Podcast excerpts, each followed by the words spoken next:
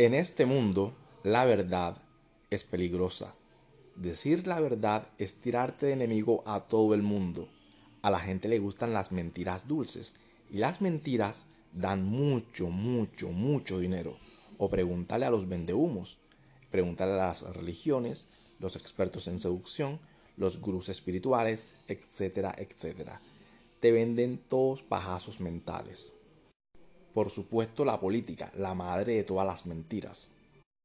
Por eso nadie dice la verdad. ¿Por qué? Porque la verdad no da dinero. La verdad te trae muchos problemas. La verdad te gana el odio de todo el mundo. No puedes decir que el pasto es verde.